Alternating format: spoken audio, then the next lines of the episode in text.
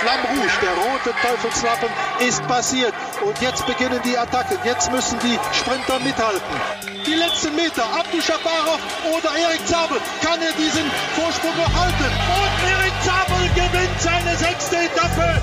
Der rote Teufelslappen, Teufelslappen, Teufelslappen. Ja, auch zur letzten Woche der besonderen Tour de France 2020 meldet sich euer Teufelslappen mit den drei Wahnsinnigen. Herbert Pogacar Watterotz, der Einzige, der wirklich was vom Radfahren oder Radrennenfahren versteht. Dem Käferexperten Sebastian von Freiberg und meiner Wenigkeit Ralf Scholz und selbstverständlich ist auch unser Presenting-Partner Rose Bikes wieder an Bord. Rose bewegt Menschen zum Radfahren seit 1907, also fast so traditionsreich wie die Tour de France selbst. Das beste Rad in Qualität, Ausstattung, Design zum besten Preis. Das ist der unverkennbare Markenanspruch unseres Presenting-Partners. Später noch ein paar Hinweise zu den Social-Media-Aktivitäten rund um den erfolgreichsten was zumindest die Tourerfolge angeht, deutschen Radfahrer bei der Tour de France. Ja, wir haben uns über eine Menge Dinge bei unserer letzten Ausgabe unterhalten. Es hatte viel mit Tieren zu tun. Mark Hirschi fährt immer noch toll Rad. Aber Sebastian, deine Käfer sind alle vom Baum gefallen. Was war denn da los? Ja, das große Käfersterben. Aber ähm, das Krabbeln geht weiter. Also ich möchte schon noch mal sagen, dass äh, die, die Käfer, die Escarabajos immer noch auf drei und vier in der Gesamtwertung liegen. Also die Kolumbianer, Udan und Lopez. Aber ich gestehe, dass ähm, wir eigentlich jetzt keinen mehr hier, oder ich zumindest hier keinen mehr loben oder groß ähm, als Gewinner vorhersagen sollte, weil es hat in der Regel immer dazu geführt, dass die dann ähm, ziemlich abgekackt haben. Also ich werde mich hüten. Äh, Grand Colombier ähm, soll jetzt übrigens in Grand Slovenier umgenannt werden, habe ich gehört. Nur mal so viel vorweg. Ja, also an der Stelle müssen wir natürlich nochmal äh, uns in den Staub werfen und äh, alle Hüte ziehen. Herbert, ja, Pogacar vorhergesagt ich habe das Gefühl, dass der ein Hauch frischer ist als Roglic, aber äh, irgendwie haben die ja beide die Karten noch nicht auf den Tisch gelegt, machen im Moment Paarzeitfahren, wenn es wirklich ernst wird. Ja, äh, aber es war ja mehr als eine Ahnung, dass du gesagt hast, der Typ hat schon das Kaliber, um wirklich mitzuhalten, auch am Columbia. Obwohl man ja gar nicht so viel gehört hat in den letzten Jahren. Erst letztes Jahr ist er ja ins Lampen äh, ins Rampenlicht äh, gerückt, nicht bei der Spanien-Rundfahrt, wo er, wo er eben drei Etappen gewonnen hat, dann noch auf den dritten Platz kam, die schwerste Etappe gewonnen hat. Aber äh, ich muss sagen,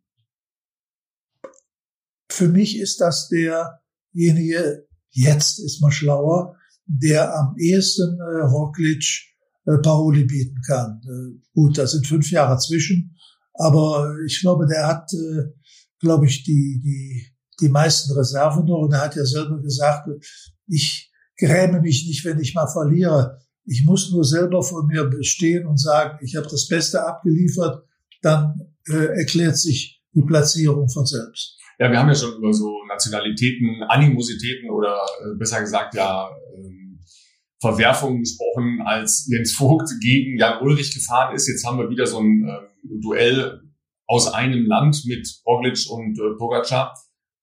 Wir hatten äh, Anke Thiel gegen äh, Raymond Polidor, ja, war ja auch so ein, so ein Ding, weil wir bei der letzten Ausgabe auch über Polidor gesprochen haben. Das ist aber schon sehr lange her. Das war mein Geburtsjahr 1964. Ja, also schon sehr, sehr lange her. Ähm, und natürlich gab es die Briten. Ja, äh, Sebastian sitzt heute mit einem Wiggins-Shirt vor dem Fernseher. Ja, die haben sich ja auch die Karten gelegt in den letzten Jahren hat man da so ein bisschen den Eindruck, na, die ähm, gucken dann auf eine spezielle Etappe und machen doch an der einen oder anderen Stelle ein bisschen was zusammen, weil so kommt es einem ja bei den Slowenen vor.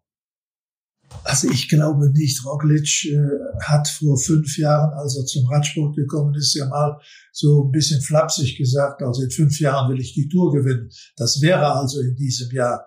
Äh, es spricht alles dafür, aber Pogacar ist doch ein junger, unverbrauchter Mann, das haben wir jetzt schon zweimal gesehen bei den Spruchtankünften äh, gegen Roglic, äh, dass der noch was drauf hat. Ich, ich würde es ihm ja gönnen. Roglic ist für mich auch ein, ein äh, sehr sympathischer Sportler. Also von mir könnte das so bleiben.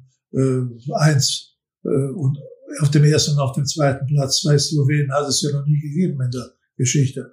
Ohne den äh, Kolumbianern zu nahe treten zu wollen. Nein, die mag ich auch, Sebastian, wirklich. Ob Uran, ob Lopez.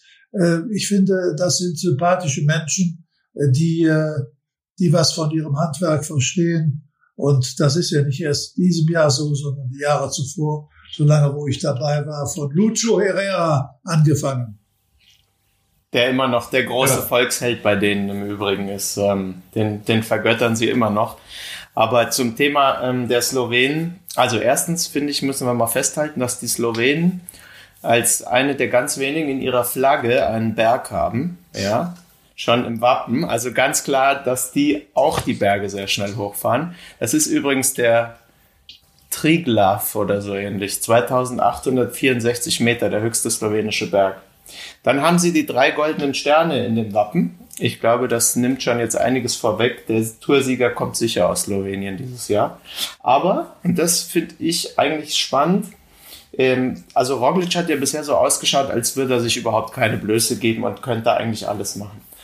Aber Pogacar, ähm, der hat nun mal jetzt zwar 40 Sekunden Rückstand, aber die hat er sich ja nur auf dieser Windkante eingefangen. Wenn man die Etappe rausnehmen würde, wo er ja nicht durch Schwäche ähm, abgefallen ist, wäre wär der in Führung. Ähm, und jetzt kommt, finde ich, das Interessante. Also wir haben ja noch drei wirklich sehr äh, spannende Etappen. Besonders am Mittwoch, glaube ich, steht uns ein großer Fight bevor. Aber dann kommt ja das berühmte Zeitfahren, was ja eigentlich auch ein Bergzeitfahren ist am Samstag und alles entscheidet. Und da finde ich wiederum interessant, dass Pogacar dieses Jahr bei der slowenischen Meisterschaft, war ja eines der ersten Rennen, was nach dem Lockdown wieder stattgefunden hat, tatsächlich ja Roglic im Zeitfahren geschlagen hat. Also Roglic ist zwar slowenischer Straßenmeister, aber Pogacar ist slowenischer Zeitfahrmeister.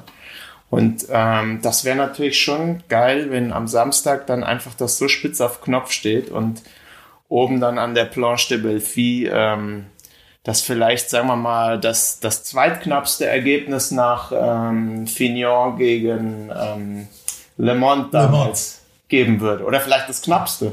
Wäre doch cool. Ja, das äh, wäre natürlich logischerweise vollständig cool, wobei man ja ganz klar sagen muss, dass Jumbo Wismar die stärkste Mannschaft stellt und Bogacar immer so im Windschatten mitsegelt. Ja, also der hängt sich da dran. Man muss ja auch erstmal mitfahren, weil Bernal konnte gestern nicht mitfahren. Das äh, hat man ja auch gesehen, trotz an dem Tag einer okay Unterstützung mindestens. Aber das ist natürlich auch Wahnsinn, was äh, Jumbo Visma da aufbietet. Äh, Roglic wird wahnsinnig gut geschützt, wie das natürlich auch für einen exzellenten Kapitän ist. Aber man sieht wieder, es geht nur mit einem Top-Top-Team. Ja, auch Quintana konnte jetzt nicht mit, haben wir gesagt, ist eigentlich ein bisschen alleine in seinem Team, wenn es wirklich an die harten Prüfungen im Gebirge geht. Aber dass sie ähm, Pogacar natürlich auch nicht testen, sondern ja über ein konstant hohes Tempo versuchen, eine Abnutzungsschlacht am Berg zu machen, das ist ja das eine, aber die sind natürlich vom Team her absolut dominierend, konnten sich natürlich auch ein paar Mal ausruhen, weil andere Mannschaften Akzente gesetzt hat zu Bora und äh, den deutschen Ambitionen kommen wir ja gleich nochmal. Ja, und das, das ist genau der Unterschied. Äh, die Dampfwalze aus den Niederlanden, so hat ja Roglic selbst seine Mannschaft bezeichnet, wie die gefahren sind. Äh, da genügt es ja für Pogacar, hinten dran zu bleiben. Wie du gesagt hast, muss man erstmal können. Aber äh, ich glaube, der hat trotzdem genügend Körner, um, um dann irgendwann mal, so wie gestern, an dem vorbeizufahren. Äh, ich, ich bin gespannt. 40 äh, Sekunden hätte ja Vorsprung, nicht, um das von, von Sebastian aufzunehmen. Nicht 1,20 verloren, jetzt 40 zurück. Ähm, ja, also das, das, da bin ich wirklich mal gespannt. Wenn wir ähm, natürlich dann wieder so eine Situation haben wie gestern, dann kommen die beiden da oben als Erster an und als erstes wird Roglic natürlich gefragt, äh, können, können wir ihnen vertrauen? Ja, was soll er da sagen? Er kann nicht sagen, nee, ich bin voll bis oben hin, das ist doch klar, ja, wenn ich hier vorne mitfahre. Also die Skepsis fährt natürlich im Radsport, weil einfach zu viel Mist passiert ist in äh, den letzten Jahren, Jahrzehnten da permanent mit. Ähm, wir haben ja auch schon geschaut, wo kommt eigentlich der Radsport äh, her in Slowenien. Äh, Herbert, du hattest äh, ein paar Beispiele von sehr guten Radfahrern, die eben auch aus Slowenien kommen. Also es gibt schon eine Kultur des Radfahrens dort. Klar, wenn man auf ähm, die Leute im Hintergrund bei Jumbo Visma schaut, da sind schon so ein paar Sachen, wo ich auch sage, ah Leute, da, da fühle ich mich nicht so richtig gut bei. Einer der Erste war früher bei Rabobank, ja, ein Team, das äh, ja zugegebenermaßen äh, relativ intensiv mit EPO gearbeitet hat, so um die Jahrtausendwende herum. Das, das sind so Ansätze, wo ich halt auch sage, Freunde, das ist nicht so richtig gut. Ja. Auf der anderen Seite, äh, ich kenne den Leistungsdiagnostiker, zufällig im äh, Team Jumbo Wismar, weil der äh, Sven Kramer, äh, Sebastian, du weißt, wovon wir sprechen, ja, den überragenden Eisschnellläufer der letzten äh, 15 Jahre trainiert hat. Ein ganz smarter äh, Sportwissenschaftler, der sich äh, komplett umschaut in der Welt der Forschung, was Trainingssteuerung etc. angeht. Also da, da schwanken meine Beobachtungen so ein bisschen hin und her. Ähm, ein Zauberwort, was äh, die halt ganz stark in den Ausdauersportarten da implementiert haben, ist Polarized Training, also ähm, Grundlagen relativ langsam fahren und äh, die Ausbildungseinheiten sehr hart und sehr schnell fahren. Das ist äh, dasselbe Prinzip beim Radfahren wie beim äh, Eisschnelllauf auch. Äh, Eisschnellläufer fahren auch sehr viel Rad. Äh, Sven Kramer fährt mit den Profis von Jumbo Visma auch im Rad durch die Gegend. Also ähm, da sind die Zusammenhänge sehr eng. Aber diese, diese Rechtfertigungsschuld, die ja praktisch jeder eingeht, der bei der Tour de France äh, dreimal hintereinander am Berg oben ankommt, ist etwas, womit die umgehen müssen, können. Ähm, und Roglic hat sich dahingestellt und gesagt, äh, Freunde, äh, ihr könnt mir vertrauen. Aber äh, Pogacar hat auch gesagt, hey Leute, ich bin überhaupt nicht kontrolliert worden den ganzen Sommer über, weil ja die ähm, internationale Anti-Doping-Agentur die Kontrollen so runtergefahren hat. Ja, ist, ist immer wieder so ein ja, Lieben und äh, auf der anderen Seite ein bisschen skeptisch sein, was ist möglich im Radsport, was ist nicht möglich. Also ich weiß es nicht, aber es ist halt schwer zu beurteilen. Also klar, du bist natürlich da auch mehr Journalist. Ähm, ich bin mehr Fan. Ich gehe eher davon aus, dass wir jetzt grundsätzlich mal die Unschuldsvermutung ähm, ähm, annehmen müssen. Äh, wir haben schon lange keine positiven Fälle gemacht. Es gibt viele Teams, die sich ähm, Dingen verschrieben haben oder Regeln verschrieben haben, die eigentlich über das hinausgehen, was den normale äh, weltweite Anti-Doping-Kampf macht. Ähm, gibt ja da so eine Bewegung, wo übrigens auch interessanterweise Education First ja ein Vorreiter ist. Ähm, und die haben ja zahlreiche Kolumbianer, weil die Kolumbianer stehen ja auch immer so ein bisschen unter Generalverdacht. Da haben wir sie übrigens wieder. Und ähm, ich finde es eigentlich nicht schön, dass man immer als erstes, wenn einer eine tolle Leistung bringt, äh, den unter, unter Verdacht stellt. Das macht man ja bei anderen Sportarten auch nicht. Ich meine, klar, die Geschichte äh, im Radsport, es gab das systematische Doping, aber ich glaube, wir haben das überwunden. Und bei Roglic ist es ja auch nicht so, dass der jetzt plötzlich den Berg schnell hochfährt. Das ist ja eine, eine große Entwicklung, die der genommen hat, nach und nach. Das konnte man ja verfolgen. Das ist ja jetzt nicht auf einmal und insofern, ähm, also ich würde die Leute jetzt lieber erstmal feiern für ihre Leistungen, als da schon wieder das alles in so einen Schatten zu stellen. Aber total klar, ihr seid die richtigen Journalisten. Ich bin Fan. ich kann mir das leisten. nee, es, war ja auch äh, durchaus so, dass, ähm, dass jetzt nicht von mir der Ansatz kommt, sondern der hat sich da gestern in der Pressekonferenz äh, diesen Fragen ausgesetzt gesehen, äh, Roglic, und musste sich da entsprechend äh, positionieren. Und es ist ja auch die Ruhetage, so wie es ja heute am Montag ähm, in der letzten Woche der Tour de France einer ist, sind ja diese klassischen Tage, wo die Hintergrundgeschichten gemacht werden, wo ähm, die speziellen Interviews halt auch mit den Top-Leuten geführt werden oder mit denen, die nicht mithalten konnten etc.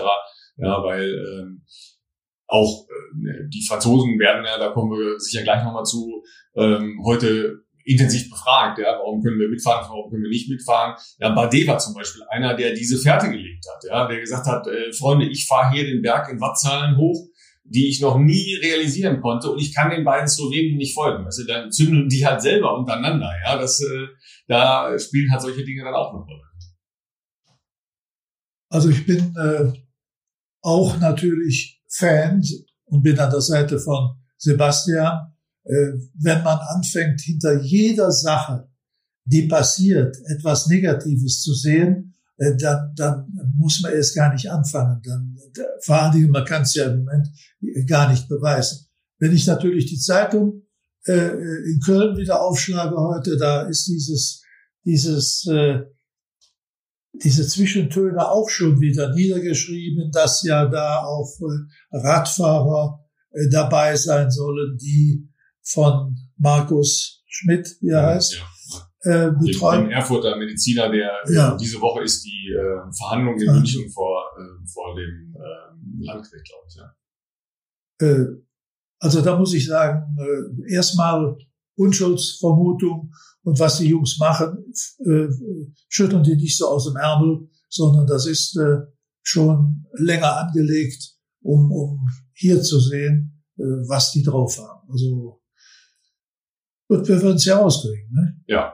Ähm, dann schauen wir noch mal auf äh, diese Mannschaft, die du eben, Sebastian, schon genannt hast, nämlich Education First, die sich da ja noch einen, äh, einen besonderen Ethos und eine besondere äh, Verpflichtung für sauberen Radsport gegeben haben, weil mit Rigoberto Uran, das ist ja so zumindest in, in der größeren Öffentlichkeit eigentlich der unbekannteste Spitzenfahrer der letzten Jahre, wenn man so will. Ja, der war vor zwei Jahren, 18, ne, war er Zweiter hinter Vroom.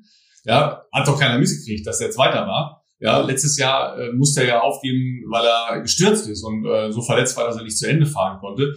Und ich habe heute ein sehr schönes Zitat von seinem äh, Teammanager gelesen, äh, der sagte, der hat keinen Herzfrequenzmesser, der hat kein Wattmesser, äh, der hat nur eine innere Uhr und ein paar Bananen dabei, ja, und hat ein Gespür für Radfahren. Das klingt sehr oldschool in einer Mannschaft, die ja eigentlich extrem modern aufgestellt ist, aber irgendwie sympathisch, ja. Ja, super. Also der ist ja eh eine schillernde Persönlichkeit. Ähm, wie du sagst, der läuft ein bisschen unterm Radar, weil er halt jetzt keine Grand Tour bisher gewonnen hat. Aber der hat sieben Top Ten Ergebnisse bei den, bei allen drei Grand Tours im Übrigen.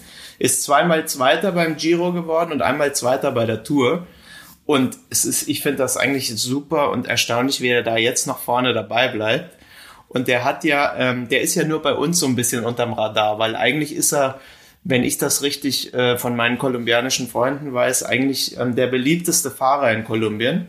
Äh, der organisiert ja da immer den berühmten Giro de Rigo. Ähm, das ist sowas ähnliches wie eine RTF, wo man sich einkaufen kann. Dann kriegt man ein, ein komplettes Outfit und dann fährt Letztes Jahr sind da tatsächlich auch äh, Bernal im gelben Trikot mitgefahren, ähm, Enau, äh, Igita, also die ganzen kolumbianischen Stars sozusagen zum Anfassen und der fährt da dann äh, fröhlich durchs Feld der Rigo und begrüßt jeden und äh, das muss super sein. Also das wäre, wenn Corona irgendwann mal zu Ende ist, äh, nochmal mein Wunsch und Ziel beim Giro de Rigo mitzufahren.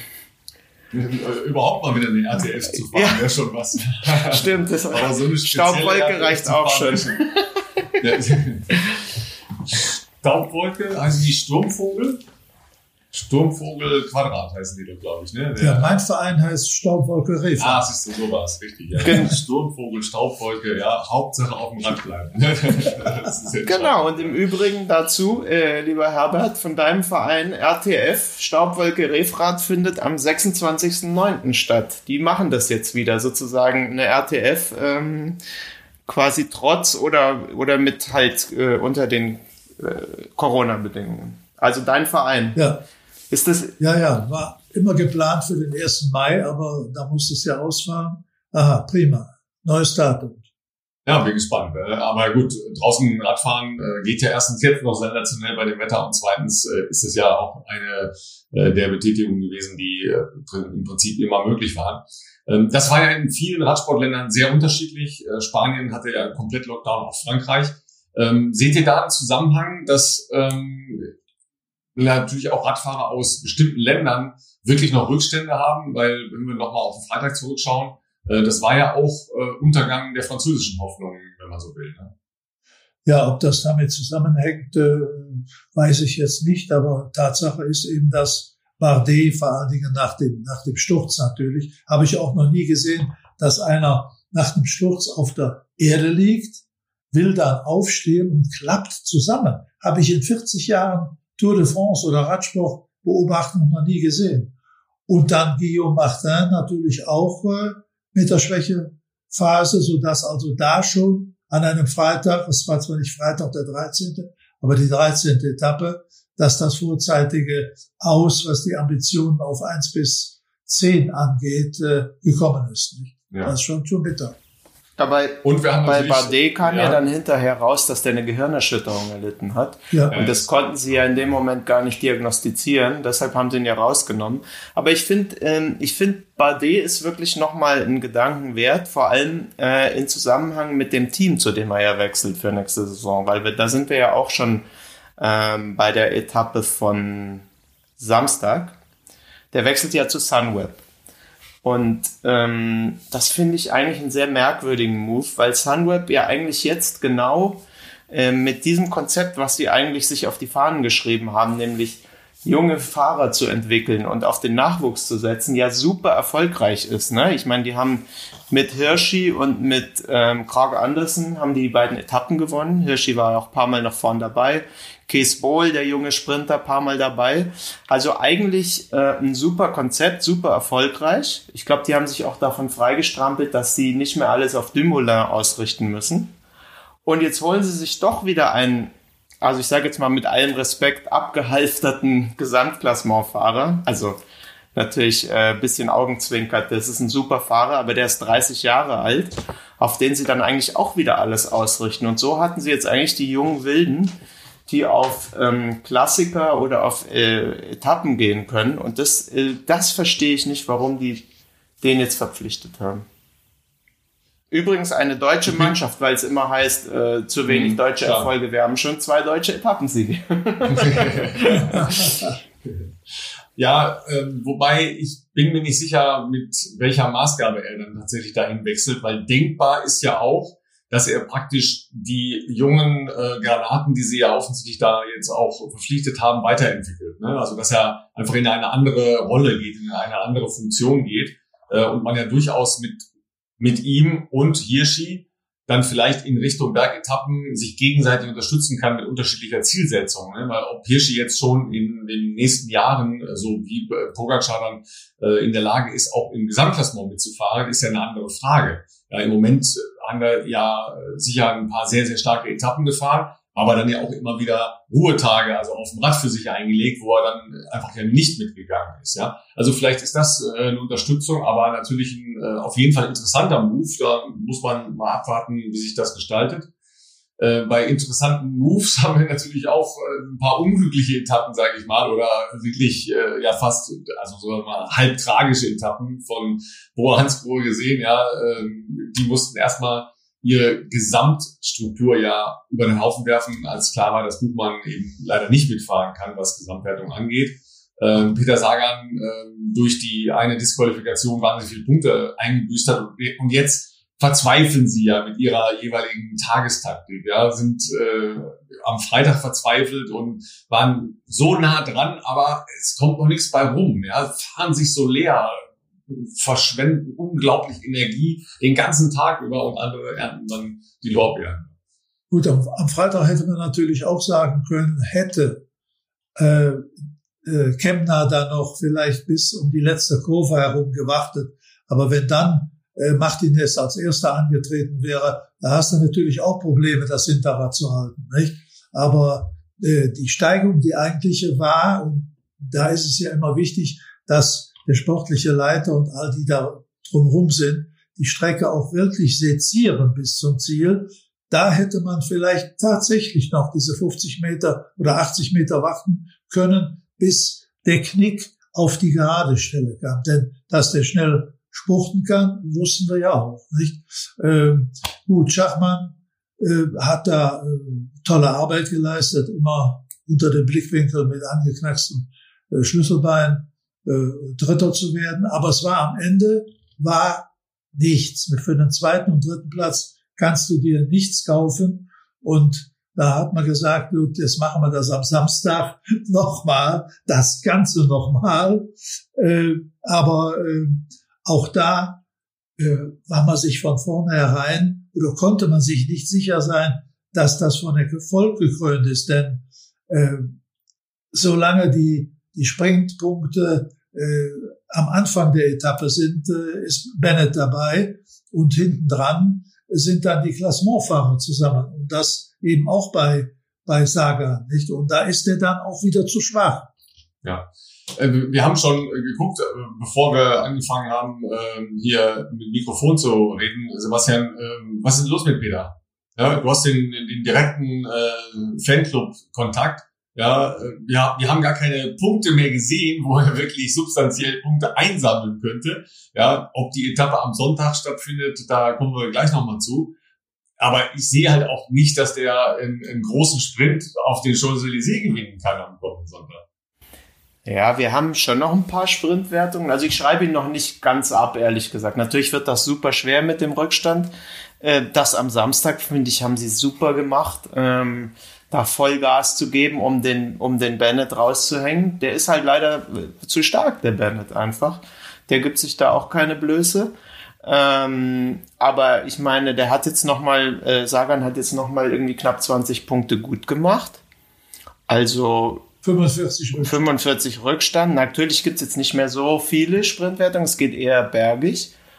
Aber ich glaube, das wird nochmal spannend und es ist doch schön. Ich meine, es ist überhaupt schön, dass wir, dass wir jetzt so viele spannende Geschichten haben. Weißt du, früher hatten wir Ineos, die sind wie Bayern München im Fußball, haben die einfach immer gewonnen. Du hast dich halt nur gefragt, okay, wer soll da jetzt gewinnen? Und jetzt sind halt einfach, und, und Sagan hat immer das Grüne geholt und jetzt haben wir halt äh, äh, in beiden Bereichen haben wir einfach super Spannung und das ist, finde ich, super. Auch um das äh, Bergtrikot ist es noch spannend. Das wird wahrscheinlich ja doch auch eher einer von den beiden Slowenen holen. Ähm, ja, und ist doch super. Jetzt will ich doch da an der Stelle doch gerade, wenn ich das darf, das mal einflechten. Wir reden immer so viel von grünem Trikot und weißem und Bergtrikot. Viele Leute wissen gar nicht, woher das kommt. 1953, da wurde die Tour de France 50 Jahre alt, da wurde das grüne Trikot erfunden und zwar war das damals eine Baumschule, die dieses Trikot gesponsert hat, daher grün. Fritz Scheer, ein Schweizer, zum ersten Mal in Grün.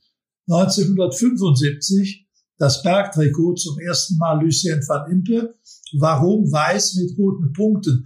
Es gibt und es gab und es gibt noch immer eine ganz berühmte Schokoladenfabrik in Blois an der Loire, die ihre Schokolade unter anderem in weißem Papier mit roten Punkten einpackt. Äh, der Sponsor hat zwar gewechselt, Jetzt ist das äh, Leclerc, das ist eine Einzelhandelskette äh, über Frankreich hinweg, die ja auch diese vielen Shirts und Mützen und T-Shirts verteilen äh, am Rande der Strecke. Äh, Weiß wurde auch 75 erfunden. Äh, gut, Weiß ist Weiß, äh, da äh, der, der unschuldige Neuling, ne? Also, sozusagen. Und äh, jaune wissen wir ja, 19. Juli 1919 in Grenoble kam der gelbe Stoff aus Paris und äh, de Grange hat damals gesagt, jetzt bekommt der Erste das gelbe Trikot. Das war ja damals zu dem Zeitpunkt Eugène Christophe. Super, ja, Herbert, das, äh, das finde ich super. Und ich habe noch eine Nachfrage, wenn ich, wenn ich darf, oder zwei. Ja, ich auch. ja, ja. Leg du los, leg du los, ich heb's mir auf. Ja, weil ähm, es gibt so viele, die äh, mich jetzt halt auch ansprechen und sagen, ja, gelbes Trikot und so, es nervt mich total. Das sind so viele gelbe, ja. Weil Jumbo ja auch in Gelb fährt, logischerweise. Und es ist schon sehr nah dran an dem Gelb äh, und im, im Fernsehbild nicht so deutlich zu unterscheiden. Das war früher anders, oder? Da war Gelb verboten, oder? Ja, genau das. Und da erinnere ich mich dran, das habe ich immer mal fragen wollen, was die bewegt, Jumbo Visma mit, mit doch überwiegend gelbem Trikot, mit schwarzen Applikationen fahren zu lassen. Ich kann mich erinnern, als der berühmte Onzeren-Stall äh, gefahren ist, mussten die extra vor der Tour de France oder für die Tour de France ein rosa Trikot tragen. Also gelb war verboten. Das wundert mich, dass sie davon abgewichen sind, weil das Maillot jaune sollte über die ganze Zeit bis zu diesem Jahr immer geschützt sein. Und diesmal weichen sie davon ab. Äh, die Begründung würde ich aber gerne wissen. Ja, aber auch Mitchelton Scott, ja, wenn, wenn die neben Jumbo fahren, äh, dann kannst du nicht mehr erkennen, im Fernsehbild so aus einem Teilen, wo ist das gelbe Trikot, ja, da sind, da sind 20 gelbe Fahrer dann, ja. Gut, bei dir liegt es wahrscheinlich auch an der Vorliebe für Schalke, dass du das Gelb-Schwarz nicht sehen kannst, aber ähm, ja, das ist halt schon äh, Kotzreizfördernd. also wirklich leicht. Dazu, nee, meine Frage zielte noch auf was anderes. Also, wenn ich das richtig verstehe, mh, mm, also anders angefangen, der, der Fahrer in dem jeweiligen Wertungstrikot äh, geht ja aufs Podium und trägt dann an dem Tag zur Siegerehrung ein Trikot mit seinem Sponsor und am nächsten Tag auch mit seinem Sponsor. Jetzt erste Frage. Ich nehme mal an, es gibt nicht vorher jedes Trikot in jeder Größe mit jedem Sponsor. Wie machen die das erstens, dass die dann praktisch die passenden Trikots haben? Äh, und zweite Frage dazu. Früher haben die sowas ja nicht gehabt, irgendwie neu zu bedrucken und so weiter gab es da tatsächlich ganz am Anfang nur ein Trikot, was dann gewechselt hat und musste der am nächsten Tag das verschwitzte, wenn das gewechselt hat, von dem Vortag anziehen? Wurde das gewaschen oder gab es mehrere? Wie war das früher?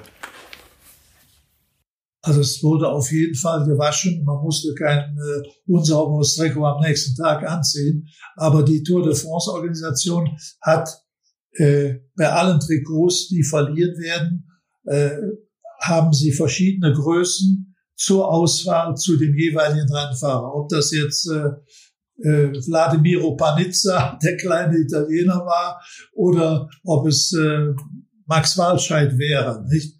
Mit, mit 1,90 Meter oder so. Also diese Vorsorge haben sie getroffen, dass jedwede Größe im Bereich zwischen 1,60 und 1,90 Rennfahrergröße vorhanden ist. Und wird das dann neu das aufgedruckt, die Werbung jeden Tag? Also wenn das jetzt mal wechselt? Ja, ja, da ist hinter, hinter dem, äh, hinter der äh, Tribüne ist, ist ein Raum, da steht einer mit einem heißen Bügeleisen und dann äh, werden die äh, Sponsorblätter äh, angefeuchtet und dann werden die Dinger da drauf gebügelt. Und das war in, in Baumwoll-Trikotzeiten äh, auch so? Also in, zu Merkszeiten oder so? Gut, da haben sie immer das, nur das Trikot von Merks da gehabt.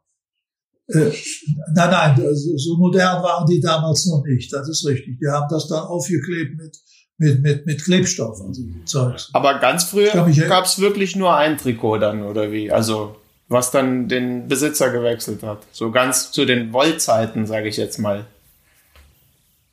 Was heißt, was heißt äh, den Besitzer gewechselt? Ja, den, den nächsten Träger des gelben Trikots. Ja, nein, das durfte jeder ja behalten. Nicht? Ja. Das war schon klar. Ich habe, da wir bei dem Thema sind, im letzten Jahr begann ja die Tour de France in Brüssel. Deshalb in Brüssel, weil es 50 Jahre her war, dass Merckx gewonnen hatte. Und damals hat Eddie Merckx mir persönlich ein Maillot jaune, ein gelbes Trikot geschenkt. Das habe ich heute noch. Damit bin ich ja auch in Düsseldorf gewesen beim Start. Da ist, vorne sind diese drei Taschen, hinten auch. Der Erfinder der Tour, Henri Desgrange, noch groß draufgedruckt, so dass man als, immer sehen als konnte. Konterfei, ne? Als Konterfei. Mhm. Heute haben sie den wieder unten an den Rand äh, verschwinden lassen, finde ich wirklich sehr, sehr schade. Und äh, ja, und im letzten Jahr äh, sind die Jungs vom Saarländischen Rundfunk gekommen, also von der ARD, und haben gesagt, Junge, du musst mit dem Trikot nach Brüssel kommen. Äh, wer hat das schon? 50 Jahre alt in der Geburtsstadt von Eddie Merckx. Ich bin nur mal überlegen, was ich daraus machen kann, ob man für einen guten Zweck, aber es müsste da versteigert werden, wo man wirklich den höchsten Effekt bekäme. Ne? Ja, aber da lassen wir uns das einfallen. Das ist eine Herausforderung, ja. Äh, aber warum hat er dir damals das Trikot gegeben? Woher kanntet ihr euch? Ja, ich war ja damals schon seit 1963 dabei und er selber hat mir das jetzt nicht übergeben, sondern sein langjähriger äh, Masseur äh, Guillaume Michils, der mit dem hatte ich ein äh, gutes Verhältnis und den habe ich dann immer mal gefragt. Den kannte ich ja auch von den ganzen sechs Tagen, wo ich Sprecher war. Mhm. Und dann ist er irgendwann gekommen und hat gesagt, Junge, wann die Eddie für dich? Und deshalb habe ich das. Das ist ein kleines Mottenloch. Das Ei. ist inzwischen drin. Aber immerhin, 50 ja. Jahre Aber ist ja sowas wie eine, eine Urkunde dafür, dass es echt ist. Ja, mal so ein kleines Lottenloch, äh, Lottenloch, ein Mottenloch in 50 Jahren äh, veredelt es ja irgendwie ein bisschen. Ich, ne? ich fange jetzt schon an zu sparen, wenn die Versteigerung stattfindet. Ich, Aber da, da lassen wir uns noch was einfallen. Da äh, kommen wir bestimmt äh, zu einer schönen Aktion, logischerweise. Ja. Ja, was haben wir noch für Kandidaten, äh, die vom Baum gefallen sind? Ähm, natürlich Bernal. Ja, äh, wir hatten beim letzten Mal ja schon versucht, dieses Zeichen zu deuten, was er gemacht hat. Ja, das so ein bisschen aussah wie, äh, ich lege mir jetzt gleich äh, die Pistole unter das Kinn. Ja, ähm, er hat wieder relativ viel Gesichtsmimik verbreitet. Äh, überraschend eigentlich, weil das hat man die letzten Jahre nie so gesehen von ihm. Aber der war ja nicht nur angeschossen, sondern er war ja all out. Ja, gestern konnte er einfach nicht mehr folgen. Ja, den haben wir jetzt leider verloren. Aber wie gesagt, es ist, es ist spannend, es bleibt spannend. Ähm, also bei ihm fragt sich jetzt im Moment, glaube ich, auch keiner nach dem Doping, der arme Kerl. Ähm, aber ja, der ist, glaube ich, jetzt raus. Aber weil du sagst, wen müssen wir noch äh, besprechen? Ich glaube, wir müssen einen noch ansprechen, den wir nicht verloren haben, sondern der eigentlich noch ziemlich überraschend da mit vorn dabei ist. Das ist für mich Richie Port. Ähm, weil in den letzten Jahren hat man immer über Richie Port gesagt, so jetzt müsste der Knoten mal platzen, der muss jetzt mal ganz vorne bei einer Grand Tour dabei sein. Der hat ähm, dann oft Unfälle gehabt, ist oft nicht angekommen. Und jetzt hat er ja ganz äh, vor kurzem bekannt gegeben, dass er das Team wieder wechseln wird. Also gerüchteweise ähm, soll er zu Ineos gehen, wo er ja früher schon bei Sky als großer Helfer, als treuer Helfer war. Und jetzt hat er ja gesagt, okay, ähm, ich gehe in ein anderes Team und gehe wieder zurück sozusagen, mach Edeldomestik und ähm, kann dann befreit auffahren, so wie früher. Und ich glaube, anscheinend hat ihm das so gut getan, weil der ist ja für mich so gut wie, wie noch nie bei einer Grand Tour. Das ähm, ist, finde ich, auch nochmal eine Erwähnung wert. Ja, und äh, der war auch in dem Windkanten-Ding äh, mit drin. Also auch der hat da über eine Minute verloren, hat danach äh, eine Krisensitzung mit seinem Team gegeben, weil die nicht wohl nicht aufgepasst hatten und er da richtig angepisst war. Ähm, also im Prinzip hat der auch noch, sagen wir mal, gedacht, eine Minute weniger Rückstand.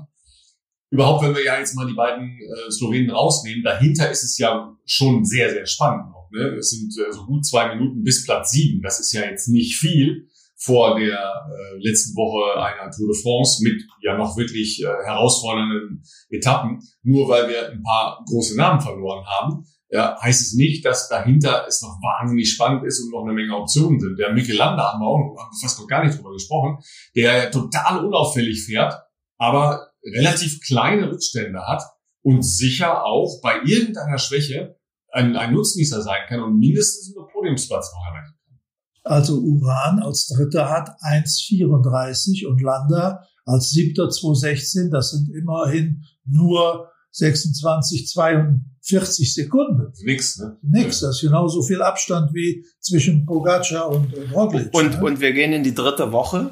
Ähm, das darf man nicht vergessen. Ich finde so eine, so eine ja. dritte Grand Tour Woche, die auch dieses Jahr wirklich sehr schwer ist, ähm, da kann so viel Unvorhergesehenes Gesehenes passieren. Warum soll nicht einer mal einen schlechten Tag haben, den berückten Hungerast oder was? Ähm, natürlich sagen wir jetzt, okay, die Slowenen machen das unter sich aus. Aber was ihr gerade gesagt habt mit den Abständen plus ähm, Bergzeitfahren, ähm, also das ist noch nicht gegessen. Das wird noch super spannend. Bevor wir einen Blick noch äh, auf die deutschen Fahrer werfen, weil da gibt es ja sehr unterschiedliche Perspektiven äh, noch in den nächsten Tagen und äh, in den nächsten Prüfungen. Nochmal ein Hinweis, bei Facebook, YouTube und bei Instagram gibt's von Rose Bikes, unserem Presenting-Sponsor, eine neue Episode rund um Marcel Kittel, 14 Mal Etappensieger bei der Tour de France, aber vor allen Dingen, wie er nach dem Ende seiner Profikarriere die Leidenschaft zum Radfahren zurückgefunden hat da spielt auch das neue Gravelbike von Rose, das äh, wir schon mehrfach vorgestellt haben und auch in einer der Cycle Stories verewigt sich das Backroad AL eine große Rolle. Ja, wenn wir bei den Deutschen nochmal sind und vor allem bei den deutschen Sprintern nochmal sind, äh, für mich ja ein, ein kleiner Held dieser Tour kommt fast nicht vor, André Greipel. Ja, schon ein etwas, sagen wir mal, äh, erfahrener Fahrer, um nicht zu sagen älterer Fahrer in äh, der Gemeinde der Wahnsinnigen, äh, muss am Anfang direkt Antibiotika nehmen, weil sich die Sturzverletzung von den ersten Tagen entzündet hat. Ja, äh, ist genäht worden, ähm, war ja nach der Verletzung, die er sich vor eineinhalb Jahren zugezogen hat, auch sehr sehr lange raus aus dem äh, Geschehen quält sich da über die Berge drüber, hat einmal ganz kurz rausgeguckt, da war glaube ich unter den Top 8, ne? letzte Woche war das, ähm, habe jetzt nicht mehr genau auf dem Schirm, wo es war, ich glaube, es war die Etappe, wo äh, Sagan äh, dann ähm, zurückgesetzt worden ist. Aber das ist für mich ja schon eine faszinierende Geschichte, ja, dass äh, André Greipel noch da ist durchaus jemand, der weiß, wie das Spiel auf dem Champs-Élysées funktioniert. Ja, also der hat ja da schon mal gewonnen und der weiß natürlich schon, äh, wie es aussehen kann. Der muss jetzt über die Berge noch drüber. Klar, so ein paar Prüfungen hat er schon noch.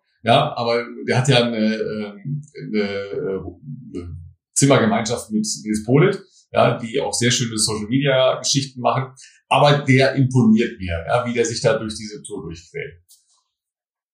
Ja, der weiß auf jeden Fall, wie es zugeht auf den Champs-Élysées. 7,25 Meter ist diese eine Bahn äh, breit und es geht leicht berghoch.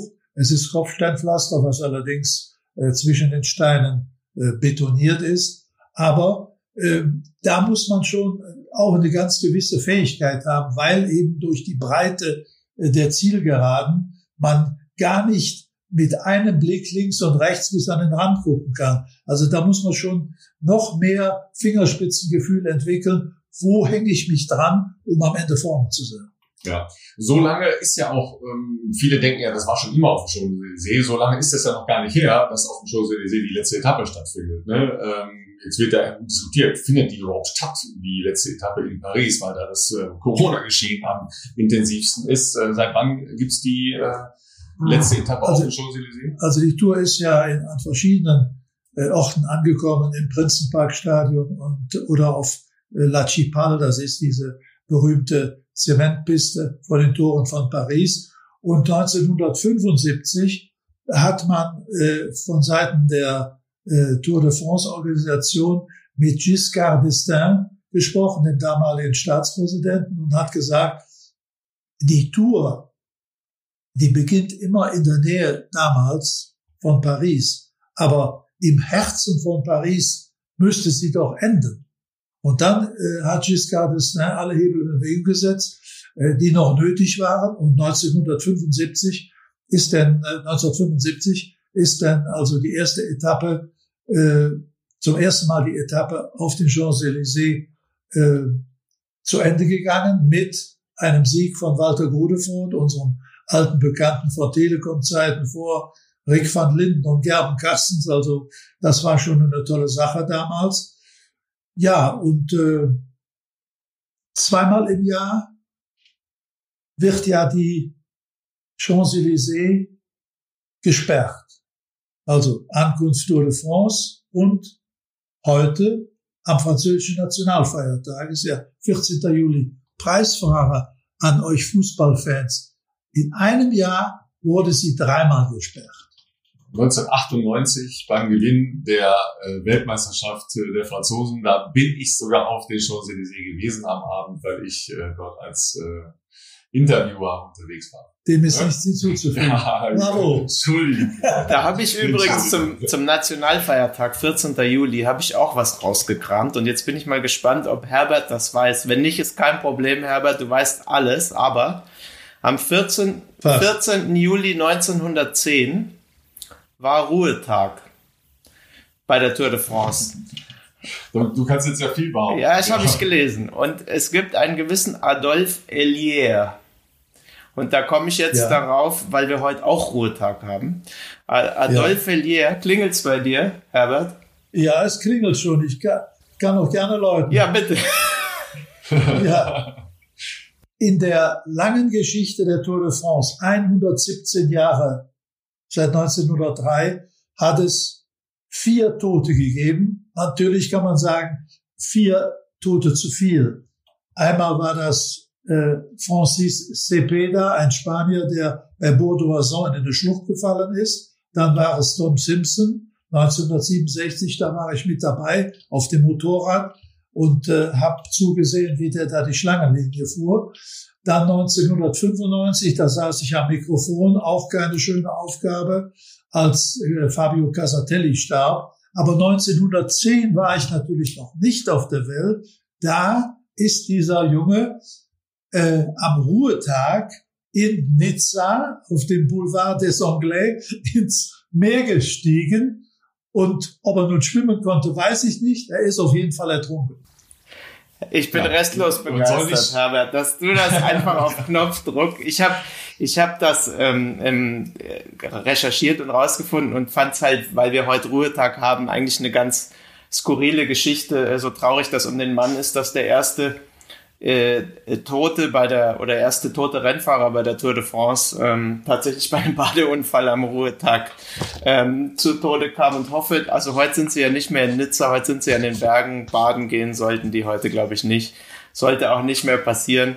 Und das fand ich so interessant, aber dass du das direkt parat hast, Herbert, da kann ich nur äh, mein äh, Cappellino ziehen. genau. ja, und äh, Chapeau, wunderbar. Ja, ich wollte noch äh, kurz ein bisschen weiter auf äh, die anderen Deutschen ähm, zu sprechen kommen, aber diese kleinen Geschichten machen es ja so schön für uns und mit uns hier im Teufelslappen. Äh, Simon Geschke, ja, kurz hatte ich gestern äh, das Gefühl, ach, der ist gut heute, der ist stark, ja. Aber der, der musste dann ja richtig bezahlen. Auf der anderen Seite, äh, der leistet, glaube ich, da bei CCC, die ja auch um die Existenz bangen. Und da geht es ja auch sicher darum, sich für ein mögliches neues Team zu empfehlen. Äh, fantastische Arbeit, ja. Und äh, das ist ja sicher jemand, na, wenn man mal auf Bora schaut, die ja gesagt haben, ja, wir wollen schon einen überwiegenden Teil an ähm, an deutschen Fahrern haben, haben aber mit Kildermann, glaube ich, einen äh, Niederländer gekauft, der in der kommenden Saison mit Buchmann äh, ja im Gebirge äh, eine große Hilfe sein soll. Ja, aber Geschke, äh, wie beurteilt ihr den und wo, wo seht ihr den? Ist ja immer auch einer der schöne Etappe. Ja, Pralu. Ich finde den super. Simon Geschke auch ein total sympathischer Typ.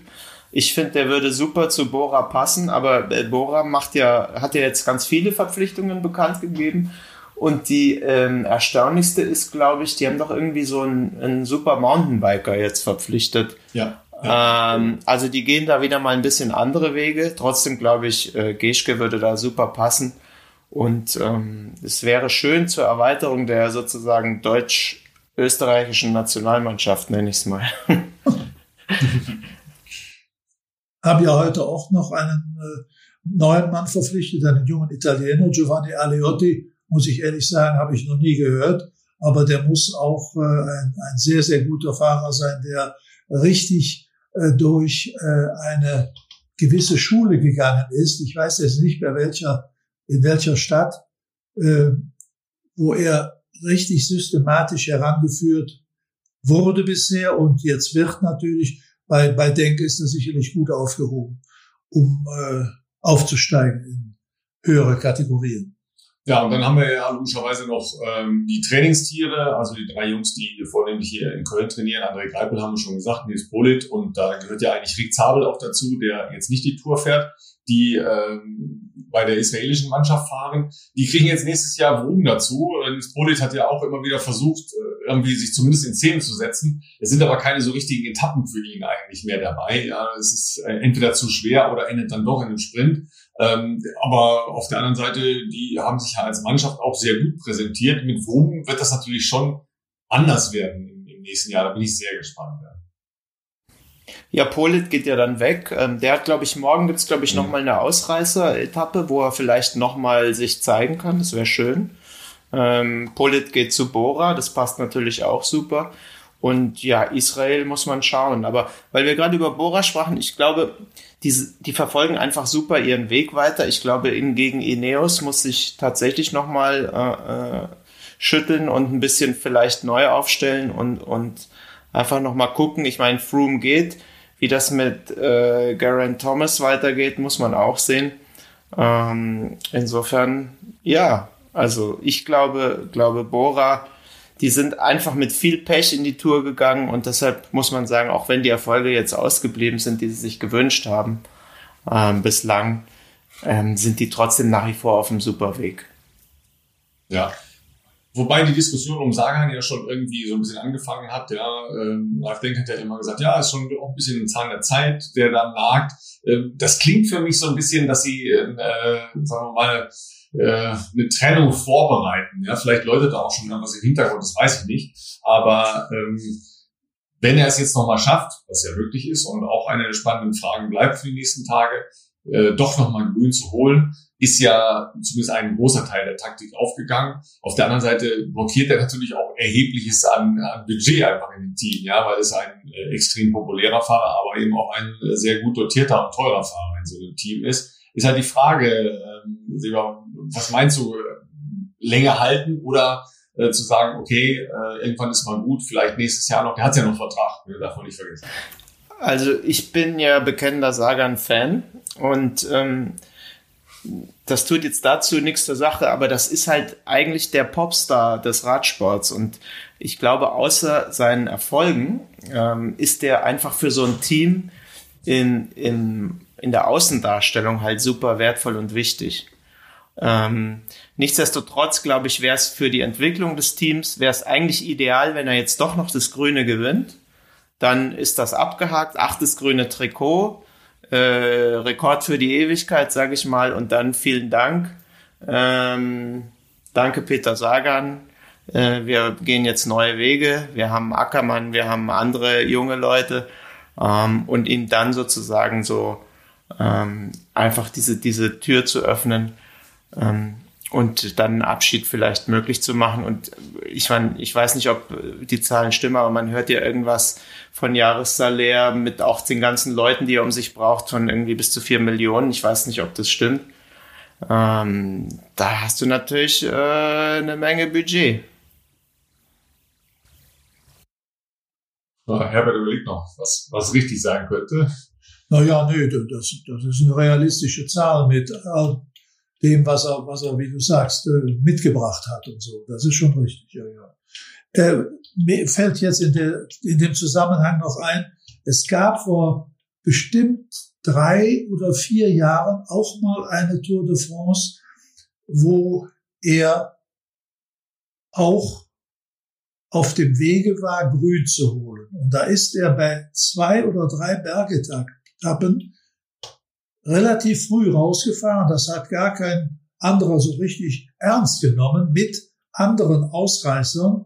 Und die sind dann auch alle zurückgefahren. Er hat aber trotzdem an äh, diesen äh, Zwischenpunkten hat er die Punkte für das grüne Trikot geholt. Also er müsste gucken, dass er, dass er äh, jetzt möglichst schnell äh, dann äh, auf den nächsten drei Etappen äh, sich an den äh, äh, Zwischenspruchpunkt ranrobbt, um, um die Punkte wenigstens zu kriegen. Denn am Ziel äh, holt der keine und auch äh, Bennett auf keinen Fall.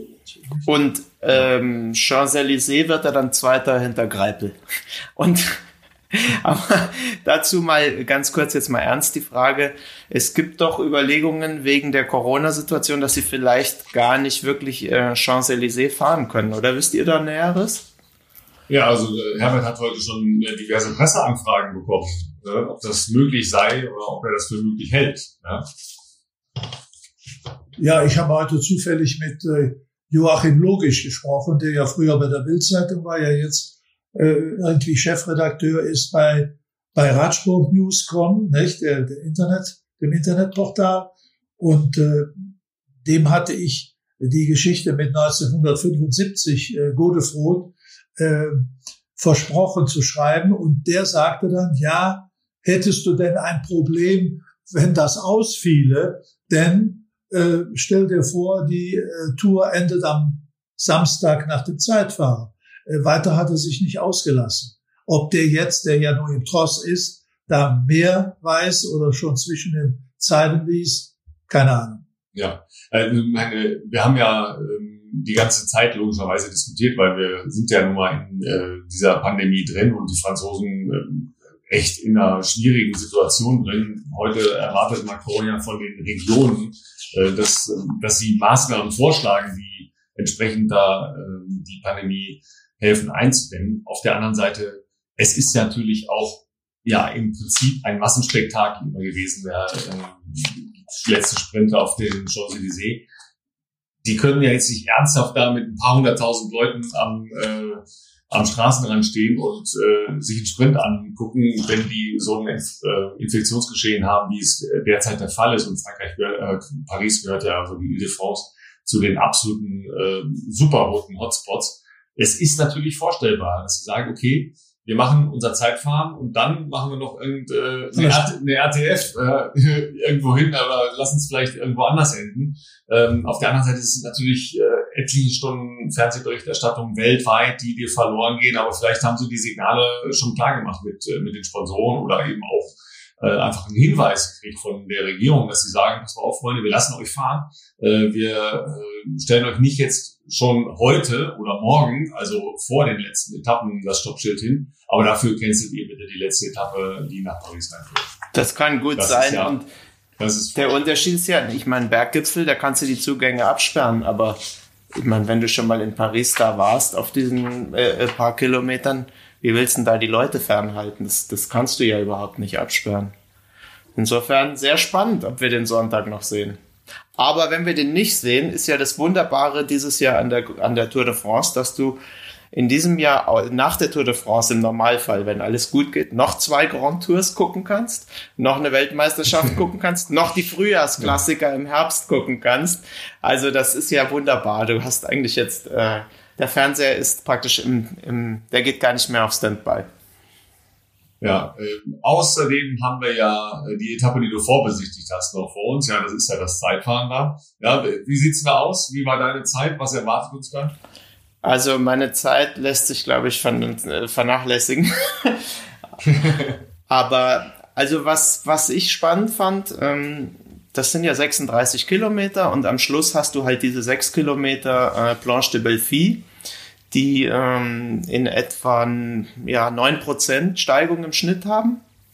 Die sind ja letztes Jahr auch da hochgefahren. Da haben sie es ja so ein bisschen spektakulärer machen wollen und haben am Schluss noch einen Kilometer oder eineinhalb Kilometer bis wirklich auf den, auf den höchsten Punkt, sozusagen auf den Gipfel drangehängt, wo man dann durch Schotter fahren musste, am Schluss auf 24 Prozent. Das habe ich heute äh, dieses Jahr auch zum Spaß gemacht, aber es endet ja dieses Jahr wieder da, wo es in der Vergangenheit geendet hat. Also oben an der Skistation, was trotzdem am Schluss eine Rampe von, von ähm, über 20 Prozent hat, die übrigens ähm, vor ein paar Wochen, als ich da war, großflächig mit Pinot-Schriftzügen bemalt war, weil der ja ähm, aus Melissey kommt, was ungefähr 20 Kilometer entfernt ist, wo sein Vater, glaube ich, auch Bürgermeister ist, wo sie eigentlich sich darauf vorbereitet hatten, dass der Sohn dieses Dörfchens, sage ich mal, ähm, dort seinen großen Triumph feiert. Aber vor diesen ähm, sechs Kilometern ist es eher flach. Es gibt einen so einen kleinen Hügel, sage ich mal. Für mich war es ein Berg, für die Profis ist es natürlich nur ein Hügel. Ähm, und da bin ich zum Beispiel auch gespannt, fahren die vielleicht mit der Zeitmaschine los, mit der Zeitfahrmaschine und äh, wechseln dann das Rad für diese letzten sechs Kilometer. Und ähm, dann halt vom Profil, diese, diese ersten 30 Kilometer sind schon ähm, das ist schon Zeitfahren. Also das ist jetzt, wir haben am Schluss den Berg, aber ich glaube, dass ein richtig guter Zeitfahrer auf der Zeitfahrmaschine da auch noch ein paar Sekunden gut machen kann. Und da kommen natürlich jetzt wieder ähm, für meine Begriffe einfach ähm, Roglic und Pogacar einfach in Frage, weil das für meine Begriffe von den Leuten, die da vorne sind, einfach immer noch auch die besten Zeitfahrer sind. Ja, ähm, du hast die Geschichte von Marcel Wüst, Herbert ja schon erzählt, der genau das gemacht hat. Seitdem weiß natürlich jeder, dass das eine Option sein kann. Ja, haben wir jetzt ja auch schon bei anderen äh, mal gesehen, dass die gewechselt haben oder zumindest darüber nachgedacht haben zu wechseln. Das ist natürlich eine Option für das Profil der, der äh, Zeitfahretappe. Das ist gar keine Frage. Klar, 27 Kilometer so rund geht's von Lühe praktisch durch die Ebene, kleiner Anstieg, Flachstück und dann kommt eben das, was äh, Sebastian äh, beschrieben hat. Ne? Ja, bis dahin äh, Wattebausch werfen oder Ausreißgruppen. Ich habe der Rent gesehen. Du auch, oder, Seba? Du meinst jetzt, äh, bis, es, bis es zu diesem Zeitfahren kommt, was wir da noch erleben? Ja, ja. Also, äh, Ja. De Gent hat mich natürlich auch sehr gefreut. Das war aber am Schluss der Etappe. ja. Ich, äh, normal sieht man den immer in den Ausreißergruppen, aber wir haben, also morgen haben wir, glaube ich, äh, für die Ausreißer was. Und ähm, Mittwoch ist dann, glaube ich, ähm, Showdown ums Gesamtklassement. Ja. Donnerstag auch nochmal. Ja, geht's aber auch zur geht's Sache. richtig zur Sache. Da haben wir auch ein, es endet zwar nicht am Berg, aber wir haben auch zweimal erste und einmal Or-Kategorie. Und dann ist, glaube ich, ähm, Freitag sozusagen ähm, die Messer nochmal wetzen, die Sprinter nochmal und vielleicht die Ausreißer nochmal was gewinnen lassen und dann Samstag großer Showdown an der Planke der schönen Töchter. Oder was heißt das übersetzt? Mein Französisch ist nicht so gut. La Planche. Die Planche ist doch, glaube ich, diese Bahn ja, der Fechten. Ne? Ja, ist, ist eigentlich die, äh, ja, es ist eine Bahn. Ne? Ja. ja. Ja, das finden wir noch mal raus, wie, wo, wo, der, wo der Name her äh, stammt. Das finden wir noch raus bis, äh, bis zu unserer nächsten Ausgabe. Ähm, aber das sind noch spannende Tage, die uns da bevorstehen. Ähm, Herbert, noch irgendeine Geschichte, die wir wissen müssen, bevor wir uns äh, den letzten herrlichen Etappen hingeben? Ja, du willst was wissen von mir. Nee, ich dachte, du hättest noch was auf deinem Zettel stehen, äh, wo du sagst, äh, beim letzten Mal hast du gesagt, Mensch, wir haben eine Geschichte vergessen, aber... Äh ja, eins hat mich wirklich gewundert, auch das habe ich noch nie gesehen in 40 Jahren. Sunweb, vorgestern, zwei Mann sind vorne, Keespol ist dabei, plötzlich kommt Petersen aus dem Feld, fährt zu dem hin, der lässt sich zurückfahren, die machen ein kleines Mannschaftszeitfahren, aber vielleicht in 15 Kilometer Geschwindigkeit und warten, bis das Feld kommt. Habe ich noch nie so gesehen. Ähm, wenn man einmal vorne ist, ich habe gedacht, okay, das ist also eine Unterstützung für Kees Pohl. Aber dann muss der, der berühmte äh, große Mann, äh, nein, der, der Ivan Spekelbrink, das ist ja der, ist das nicht der, der, der große Boss von Sunweb? Ja. Ja. Äh, dann, dann haben die entschieden, ich weiß jetzt nicht, wer am Steuer des Autos war, haben die gesagt, so eine kleine Spitzengruppe. A, kommen die nicht durch. Selbst wenn sie durchkommen, wer weiß, ob die nicht so kaputt sind. Machen wir nicht. Vergeuden wir keine Kräfte. Zurückkommen. Wir wollen in Lyon gewinnen. Und so kam es dann auch. Ja. Fand ich toll. Ja aber extrem klug, ja. Äh, auch die Hirschi-Attacken waren ja sehr, sehr klug vorbereitet und dann auch im Prinzip ja, bis auf die eine äh, fantastisch durchgezogen. Also die machen eine Menge richtig, die machen auch richtig Spaß, weil die machen eine Etappe zu einem richtigen Radrennen und das äh, ist schon echt entertaining, ja, muss man wirklich sagen. Ja, also äh, mit denen hatte man nicht gerechnet, die hatte man eigentlich kritisiert, weil sie Matthews nicht mitgenommen haben. Und jetzt im Nachhinein sind die eigentlich für mich die große Überraschungsmannschaft der Tour, wenn man so will. Mit zwei Siegen hatte man ihnen, glaube ich, nicht zugetraut. Ja, dann freuen wir uns auf die letzten Tage. Ähm, ich sage nochmal Danke ähm, an Pogacar, den Älteren, äh, Herbert Watterotz. Ja, danke Seba für deine äh, kenntnisreiche Begleitung logischerweise. Und äh, nochmal der Hinweis auf Rosebikes, unseren Sponsor. Bei Insta und YouTube und auch Facebook gibt's die entsprechenden Verlinkungen zu den Cycle Stories. Episode 5 und 6 sind äh, da aktuell besonders hervorzuheben und äh, auch den Teufelslappen-Podcast findet ihr bei Instagram. Äh, sind immer sehr froh und begeistert, wenn ihr uns einen Kommentar hinterlasst. Und an dieser Stelle sagen wir Tschüss und ab in den Berg. Ciao.